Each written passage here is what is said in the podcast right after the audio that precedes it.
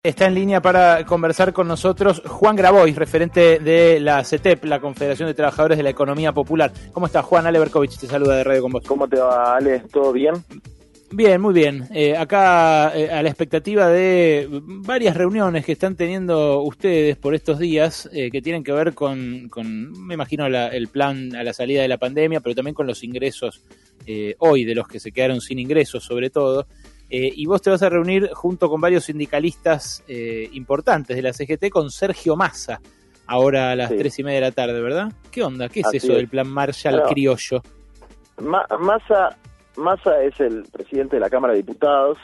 Esperemos que después nos reunamos con, con la presidenta de la Cámara de Senadores, con Cristina, para presentar el plan de desarrollo humano integral que con distintos eh, sindicatos de la producción, de la construcción y del transporte, y los movimientos populares eh, presentamos como una alternativa eh, de salida a la, a la pandemia, que es un poco la inversa de la teoría del derrame, ¿no? Es más como una como una fogata, ¿no? como un geyser, que, que, se va empezando a calentar desde abajo, desde los últimos, eh, para después ir llegando al ferretero, al kiosquero, al taxista, al pequeño comerciante y finalmente a través del consumo a las empresas pequeñas y medianas, incluso las grandes. Eh, nosotros planteamos la creación de 4 millones de puestos de trabajo en la economía popular con un esquema de trabajo mínimo garantizado. En algún momento nuestra constitución en el año 49 planteaba que proveer de trabajo a quien lo necesitara era una obligación del Estado y nosotros seguimos creyendo que el Estado tiene que proveer de trabajo a quien quiere trabajar pero no encuentra lugar en el mercado laboral privado, ¿no? Y, cómo es eso? ¿A través de qué? ¿Qué, obras, qué, lugares, qué fábricas? Bien, serían 10 eh, horas semanales eh, de trabajo mínimo garantizado, pagas, ¿no? Eh, con, el, con el monto horario similar al que tienen los trabajadores de la construcción, que da unos 12 mil pesos por mes, em, para realizar obras en integración urbana, que son las obras de urbanización de las villas de asentamientos, crear lotes con servicio, por lo menos 500.000 en estos cuatro años, que son la posibilidad que tenga una familia, en general familias jóvenes son, de tener un lotecito de, de 10 por 20 para ir construyéndose su casa de a poco y de alguna manera conducir este movimiento que está habiendo en distintos conurbanos del país de ocupación de tierra hacia algo mejor que la formación de nuevos barrios precarios sin servicios, ¿no? Eh, es decir, mm. nosotros creemos que el Estado tiene dos opciones, o intervenir para, para mejorar la situación eh, o dejar que, que, se produzcan las cosas que se van a producir igual, ¿no? Eh, no, tiene una tercera. opción. Tiene una tercera que tiene una tercera que a mí no me, no me parece para nada deseable, pero es reprimirlas, que es lo que pide la, la represión para mí no es una opción, dejaría de ser un gobierno del pueblo, ¿no? Eh, pasaría a ser otra cosa, porque mm. la necesidad existe y es legítima y, y el Estado tiene la posibilidad y las herramientas para, para procesarla de una manera que sea mejor para el conjunto de la sociedad, porque la gente quiere pagar su terreno, quiere que su terreno tenga agua, luz, cloacas y pagar los servicios, eh, y, quiere construir su casa en un lugar legal.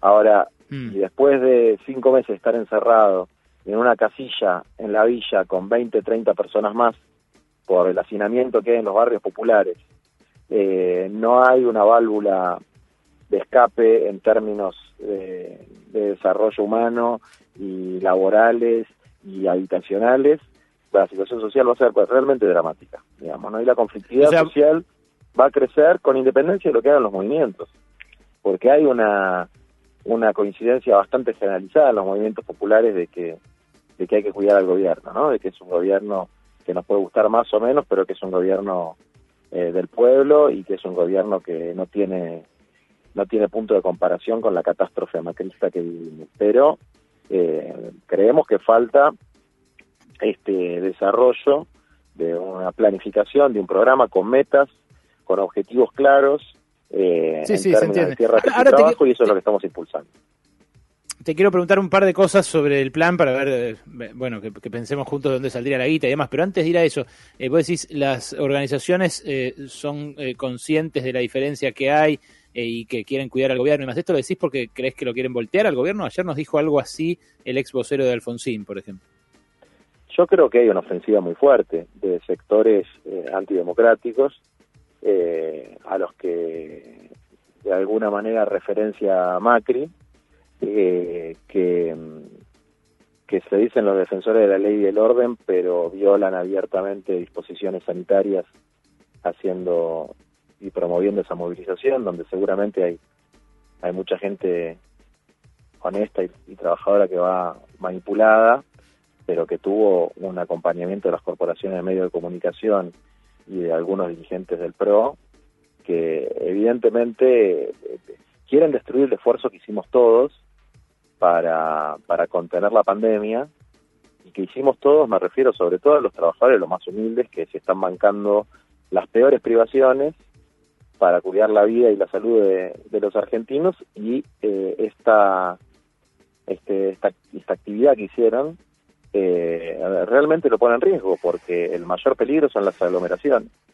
Y nosotros que, que también necesitamos protestar frente a situaciones nos la estamos bancando, si hacemos algo lo hacemos con poca gente y con distanciamiento social, eh, cuando meten presos vendedores ambulantes senegaleses o decomisan los carritos de los cartoneros, todas las cosas que suceden diariamente en capital y conurbano en el interior, con el argumento de la pandemia que también ha servido para aumentar la represión sobre sectores populares, nosotros hacemos las protestas eh, tratando de respetar al máximo las, las medidas sanitarias y la verdad que ver eh, tanta gente fogoneada por supuestos dirigentes con responsabilidades eh, importantes institucionales, eh, a mí me a mí me da mucha bronca, porque realmente el esfuerzo que está haciendo la gente por cumplir con la cuarentena es muy grande y me da mucha bronca y me da mucha bronca la doble vara que hay en la aplicación de la autoridad del Estado, ¿no? Que, mm. que, que no se aplique la autoridad del Estado para para sancionar patrimonialmente, no digo para reprimir, y ahí, mira, ese podría ser un buen un buen mecanismo de financiamiento del plan de desarrollo humano integral, ¿no? Multar, multar a los vehículos de alta gama que incumplen las normas sanitarias. Lo que pasa es que, eh, claro, todas las veces que hubo señales hacia una tributación más progresiva o, por ejemplo, el anuncio del impuesto a la riqueza, después quedaron truncos, ¿no? Impuesto a las grandes fortunas hace cuatro meses que lo anunciaron, estuvieron reunidos Máximo Kirchner, Carlos Heller con el presidente en Olivos y todo, y ahí quedó. Mira, yo le, eso lo, yo le dije a Máximo eh, la última vez que lo vi, él lo tomó, la verdad que yo lo reconozco, lo tomó con mucha valentía, eh, lo está trabajando, yo creo que el presidente está de acuerdo, la verdad, creo que el ministro de Economía también está de acuerdo, eh, y creo que, digamos, yo creo que hay que avanzar con más firmeza, ¿no? Y, y creo que, mm, que, que, eso es una forma de financiar este tipo de propuestas de reactivación que no le sirven solo a los más pobres. Porque si se mueve la economía desde abajo, sube, eso sube, digamos, la teoría de derrame es falsa, pero la, la teoría de la demanda agregada es, verdadera.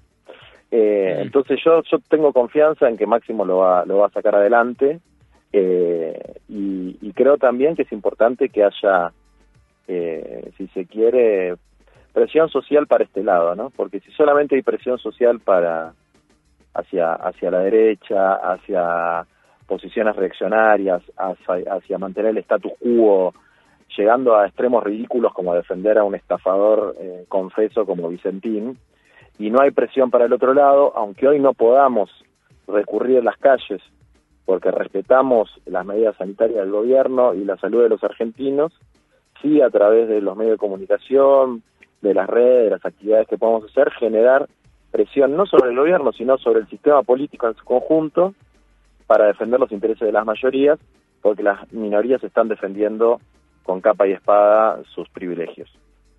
Bueno, justamente por esto te cruzaste con, eh, es raro lo que voy a decir, pero te cruzaste con Oscar Ruggeri, eh, en estas últimas horas, eh, porque él en un programa de fútbol volvió a, meterse en esto, en la, en la política, digamos, el debate político nacional, y bueno, dijo que eh, que, nada, que, cuál es el problema de tener un Audi, tener una RAM como tiene él, dijo que esto tiene que ver con, su esfuerzo, con que trabajó bien, dio a entender que, eh, que bueno, que, todos ellos los que estaban protestando se la ganaron trabajando eh, y que si pueden vivir bien, dijo, tienen que vivir bien. bueno, básicamente te, cruzó a vos, ¿no? Por, por haber dicho que, que, que, bueno, que había sectores de poder adquisitivo alto allí eh, y que violan estas normas sanitarias de orden público. Se enojó mucha gente. Yo la verdad que a Ruggeri lo ubico por el Mundial 86, que la verdad no, no quisiera pelearme con él porque es de, de ganar a los ingleses, qué sé yo. Ahora viste que están de moda los ingleses en Argentina, tenemos progresismo pro-británico.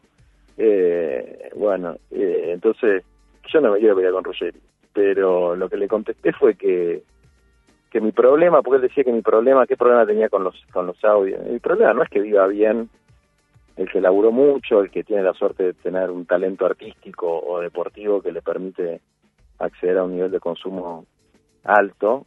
El problema es que haya millones que también se rompen el lomo laburando y no tengan la posibilidad de tener una casa, de, de tener derechos laborales, de, poder alimentar a sus hijos. El problema de la lucha por la justicia social no es no es nivelar hacia abajo, sino nivelar hacia arriba, pero que en una sociedad eh, los que más tienen, los que más posibilidades tienen, tienen más responsabilidad, y el que tiene el poder adquisitivo para tener un auto de alta gama, desde luego que tiene más responsabilidad en respetar las normas, particularmente las normas sanitarias, que alguien que necesita salir a la calle para protestar porque no tiene luz, agua o cloacas, eh, o alguien que necesita salir a la calle para ganarse el pan vendiendo alguna alguna chuchería en once. Y Está claro que las, urgencias son otras, ¿no? A los manteros decís, a los que venden ambulantes, sí, claro, por supuesto. La, urgencia de ellos seguramente es otra, eh, pero ¿qué, qué, a qué te referís con progresismo pro-británico? ¿Quiénes son eh, progresistas pro-británicos? Decís que... No, dejémoslo ahí. Eh, dejémoslo ahí.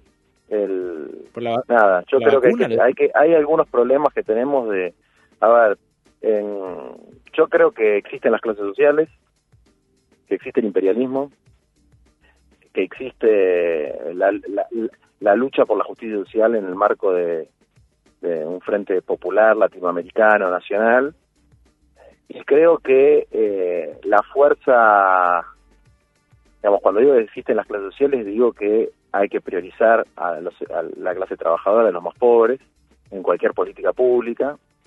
Creo mm. que hay que priorizar la unidad latinoamericana, que hay que tener mucha desconfianza a los grandes poderes en sus acciones, que la Argentina no se tiene que alinear eh, con, con, con el bloque de la OTAN, ni se tiene que alinear automáticamente con los rusos ni con los chinos, sino que tiene que tener una actitud multipolar.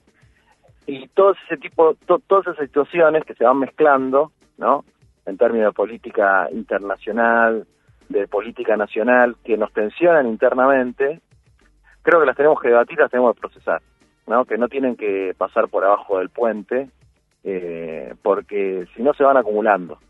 Esto que vos marcás del impuesto a las grandes fortunas, eh, es un tema muy importante para, para nosotros, para un sector grande de, de los que apoyamos al gobierno y del electorado del gobierno el tema de que haya un plan de desarrollo humano integral es un es una cosa muy importante para nosotros. Eh, te podría seguir con la lista, digamos, de cosas, ¿no? Yo también estoy tratando de buscar un momento para para plantearlos de una manera constructiva y no de una manera destructiva. A mí me preocupa ¿Sabes cómo se oye? ¿Sabes cómo se oye, Juan? Y, y, súper en confianza. no, tenemos tanta confianza, pero, pero tengo, siento la, la, afinidad en algunos puntos de ideas para decírtelo. Se escucha como que estás hinchado las pelotas de un montón de cosas del gobierno y no lo podés decir abiertamente. Eh, y, y, claro, pasa... no, no, no, yo, digamos, estoy en algunas cosas como ansioso, no sé si, cómo decirlo, yo entiendo que el gobierno todavía no pudo empezar a desplegar sus políticas por la pandemia pero hay cosas que no pueden esperar. La integración urbana de los barrios no puede esperar y hay gente muy capacitada en el área que no la dejan trabajar, que está atada de pies y manos y no la dejan trabajar. Eh, y eso a mí me duele, porque porque era parte del compromiso que, que, asumió el gobierno con, con nuestros compañeros, con nuestro sector, y todavía no, no, no se ha puesto un ladrillo en un barrio popular, no se ha puesto una cloaca, no se ha puesto una obra de agua. Entonces después, eh, a mí eso no, me parece que está mal, ¿no? Y, y lo trato de plantear de una manera constructiva, por eso, por eso nos juntamos para hacer una propuesta, que es el Plan de Desarrollo Humano Integral, y nos juntamos con sindicatos que son sindicatos eh, con los que no necesariamente hay una afinidad ideológica, ni todos pensamos lo mismo, ni van a pensar lo mismo que yo sobre este punto, ni cómo plantear las cosas, pero que estamos haciendo un planteo concreto y que creo que queremos que, que se tome, que se defina si, bueno, si no son cuatro millones de puestos de trabajo, ¿cuántos van a ser? ¿Tres? ¿Dos? ¿Ninguno? Si no va a haber un proceso de repoblamiento de la Argentina, de impulso a los pueblos nuevos, a las comunidades rurales organizadas, planteémoslo. Y si lo va a haber, ¿cuántas comunidades rurales vamos a impulsar? Eh, si vamos a que los cinturones hortícolas. Digamos, yo quiero que, haya más definiciones. La cuarentena... Sí. ¿Cómo? No, que digo, sentís que la pandemia y la cuarentena ya empiezan a ser una excusa en algunos en algunos aspectos. Siento que hay hay hay mucho mucho que se podría definir ahora. Entiendo que las principales figuras del gobierno están en una trinchera, de la pandemia. Entiendo que lo de la deuda tomó mucho tiempo y que es importante para definir eh, cuestiones presupuestarias, pero también creo que tiene que haber una retaguardia planificando políticas públicas, populares, que, creo que son las la justicia social y, la lucha contra la desigualdad eh, fueron una de las cosas que nos llevaron a unirnos para enfrentar el macrismo. Y creo que ahí falta ponerle un poco de ponerle un poco más de carne. El espíritu está. El espíritu está. Falta la carne no eh, que son que son que son estas políticas que son los recursos que es tener claro qué presupuesto se va a destinar a el desarrollo humano integral. Y mm. nosotros lo planteamos y planteamos esto por lo menos yo con toda la buena leche del mundo. La verdad que a veces no sé cómo decirlo para para no darle titulares a los mala leche. Viste que, que vos decís algo y, la agarra un portal, entonces sale, grabó y fustigó al gobierno, bueno, no, no es así. Eh, mira, Alberto era uno de los principales críticos de que no había, como se dice, que había pensamiento único en la etapa de Cristina. Entonces yo no quiero eh, que ahora haya, tengamos que tener pensamiento único albertista, por decirlo de alguna manera, ¿no? Quiero poder, queremos poder plantear contrapuntos y hacerlo de una manera constructiva y desde un lugar de apoyo al gobierno, sobre todo de apoyo incondicional frente al ataque y la ofensiva de los sectores más reaccionarios. Pero también queremos plantear algunas cosas, ¿no? Estamos hablando con Juan Grabois, ustedes le conocen la voz. Te pregunta también Noé Barral Ligera. Adelante, Noé. Juan, buenas tardes. Respecto de eh, el plan que ustedes, bueno, le van a presentar esta tarde al, al, presidente de la Cámara de Diputados, que quieren también llevarlo a otras áreas del gobierno, ¿cuáles son los ministerios o cuáles son las áreas que deberían trabajar juntos para eh, lograr los objetivos que ustedes proponen? hay tres áreas que son fundamentales, que son agricultura, desarrollo social y vivienda. Eh, en, el área de economía social que está Emilio Pérsico hubo algunos avances significativos. ¿no? La aprobación del programa Potenciar Trabajo y el registro de trabajadores de la economía popular fueron un avance importante. En agricultura familiar, integración urbana, que son vivienda y agricultura, no hay absolutamente ningún avance. Está todo en cero, está todo parado. Eh, tampoco hay integralidad en la política entre estas tres áreas que son las vertebradoras, porque son junto al Ministerio de Trabajo, ¿no? Tierra, techo y trabajo, la construcción, la producción, el transporte multimodal para poder ir y venir con la, la mercancía y las personas de las nuevas urbanizaciones, de las comunidades rurales, de lugares de agricultura familiar. Eh, ahí tenés transporte, esas son las áreas claves que se tienen que coordinar en un plan que por lo menos yo creo que tiene que tener una unidad de ejecución unificada, valga la redundancia, una planificación que tiene que tener objetivos claros, que se le puede decir claramente a la gente cuántos lotes con servicios se van a hacer, cuántas viviendas se van a construir, eh, qué proyectos productivos comunitarios se van a fomentar, cuántos puestos de trabajo se van a crear, cuántas comunidades rurales organizadas se van a promover. eh, es decir, que tenga metas y que los funcionarios sean evaluados en relación a las metas que cumplen y los resultados que realicen. Ahora está, está claro que vos tenés identificado cuál es el eslabón en ese grupo que no está funcionando. ¿Esto lo llegaste a hablar con alguien del gobierno? Todo día por medio. ¿Y qué te, y qué te dicen? No, piden paciencia y yo los entiendo, ¿eh? eh pero, pero bueno, estamos preocupados.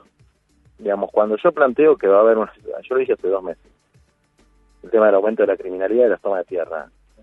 No, no lo hago de agorero, no quiero promover eso. Quiero buscar una solución y a veces es como que tenés que, que buscar la forma de, que se escuche el mensaje, ¿no? Eh, porque son cosas que se pueden evitar con políticas públicas. Son cosas que se pueden evitar. Mira, te voy a decir una cosa que también. Eh, yo, cuando fue lo de la pandemia, con mis compañeros laburamos mucho para que se defiendan los derechos humanos de los internos de las cárceles. Eh, que había gente que no tenía por qué estar ahí, que seguía ahí.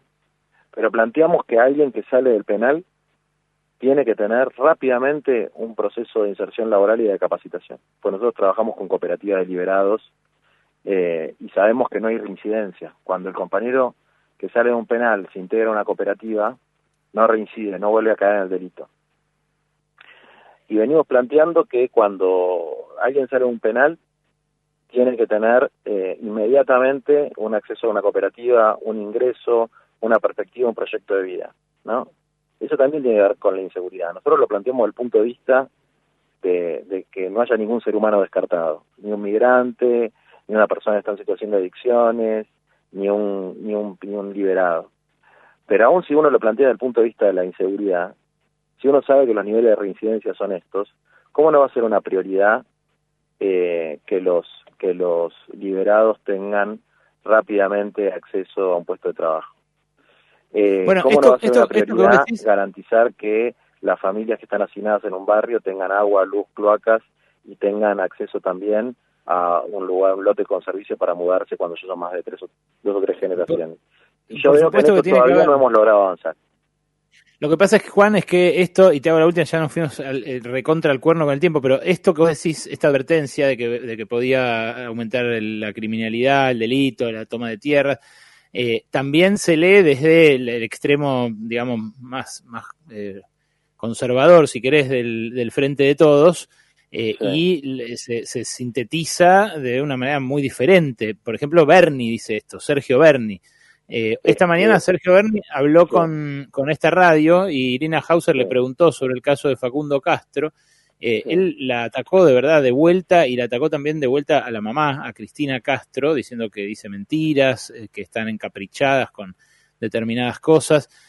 ¿No te parece que.? Va, primero quiero tu opinión sobre, sobre Bernie, sobre el caso de Facundo Castro, pero después ¿no te parece que también hay esa, esa, otra, esa otra ala del gobierno que está tomando bríos y nadie le dice nada. Mira, si criticó a, la mamá de Castro, ya volcó, la volcó toda, porque lo que diferenciaba el abordaje de este gobierno con el macrista a la situación de Maldonado, entre otras cosas, es que no había un ataque sobre la familia de la víctima, digamos, ¿no? Eh, más allá de si tiene el 100% de la razón, el 30, el 80, a, a las víctimas se las acompaña, no se las ataca. Entonces ahí ya la chocó toda. Yo no la escuché, pero después yo creo que eh, tener, una, tener una mala conclusión eh, no necesariamente implica tener un mal diagnóstico. Es decir, con el mismo diagnóstico se puede llegar a conclusiones diferentes. Eh, el aumento de la desigualdad y de la pobreza está directamente relacionado, cuando se combinan esas dos cosas, con el aumento de la criminalidad. Hay una correlación estadística, no es un problema ideológico. Pero después tiene que ver con cómo abordás ese tema. Si vos pensás que vas a resolver ese tema con camaritas, patrulleros y, discurso de mano dura, o si lo vas a resolver con política de inclusión social eh, y trabajando sobre la reincidencia que explica gran parte de, la criminalidad.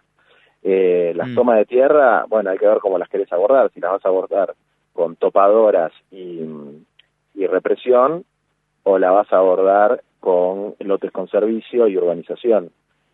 Lo que, lo que nunca, digamos, lo que también está mal, así como esta respuesta de la mano dura y de la es el laissez-faire, ¿no? Eh, que, que sea lo que Dios quiera. Entonces, si hay criminalidad, que haya criminalidad, si hay tomas, que haya tomas, es decir, la Mm. política del no hacer, ¿no? Eh, del- del- del- la inversión del apotecma peronista, que dice, mejor que decir es hacer, cuando lo invertís es mejor que hacer es decir. Porque también está esa tentación, ¿no? Está la... Y Bernie, más, y Bernie- y más allá, más allá del, más allá de lo que hace frente al caso de Facundo, eh, no, no les está sugiriendo como que los va a dejar hacer también a los policías cuando los arenga como los arenga, cuando va con la ametralladora con ellos. No, él no está Debe- sugiriendo que lo va a dejar hacer. Él marca, marca una política. Eh, lo que pasa es que a mí me interesa más lo que la gente hace que lo que la gente dice. Y Bernie es como el permitido del, del, del- del ala progresista del gobierno. Entonces a mí, eh, criticar a Bernie, salvo con esto que me decís, que me parece gravísimo, porque es un caso muy grave, es un crimen de Estado, eh, me aburre, digamos, ¿no? Porque, porque ya está, eso ya, ya lo dijo todo el mundo. Eh, Está bien, pero sobre el caso Castro, que- eh, no, no hay, No, no, no, hay ya suficientes razones como para que renuncie Bernie, digamos, eh, de lo que tardó en Castro me parece encontrar. terrible, me- parece terrible. Yo no voy a plantear que tiene que renunciar o no un ministro, porque tampoco lo planteo de los ministros con los que tengo diferencia en el gabinete nacional, digamos, ¿no? Eh, y, creo que hay ministros que, están haciendo, digamos, yo no sé qué hace más daño, si una crítica de Bernie, eh, perdón, si una, si el planteo que hace Bernie, que a mí no me gusta, para nada, o no ponerle las cloacas a una villa. No sé qué hace más daño, digamos. Eh, porque, ¿sabes lo que pasa, Berco? Que a veces eh, es más fácil criticar las cosas que salen que están en la agenda mediática y salen en la superficie, una declaración, un, un tuit, una cosa por el estilo, que me parece bien y hay que hacerlo, que las cosas que no se ven, que las cosas que no se ven. Y una de las cosas que no se ven es que, eh, por ejemplo, el narcotráfico avanza tremendamente en los barrios, destruyendo vidas y matando más vidas que el gatillo fácil. Y eso también hay que frenarlo. Nosotros tenemos una fórmula de cómo frenarlo, tenemos una idea de cómo frenarlo. Pero, y esa idea no tiene nada que ver con la represión, y no tiene nada que ver con la mano dura. Pero que no, no ver el problema Mm. es casi tan grave, casi tan grave como plantear una solución de, rep- de represión, porque el problema se Sí, va agravando. El problema eh, va sucediendo, aunque no se lo quiera ver. Entonces, digo, eh, más allá de esto que vos planteás, y que ya te di mi, mi posición y mi opinión, creo que hay que concentrarse en una agenda propositiva de qué es lo que hay que hacer y trabajarla fuertemente hacia adelante. Y yo voy a trabajar por eso. Yo voy a trabajar Juan. porque hay un plan en este gobierno de tierra, techo y trabajo. Te agradezco mucho este rato, ¿eh? te mando un abrazo Dale. y suerte con eso. Dale, a ver, con un abrazo. Juan Grabois, líder de la Unión de Trabajadores de la Economía Popular, esta tarde se reúne con Sergio Massa, presentan el que llaman el plan eh, Marshall Criollo, pasó por acá, por pasaron cosas.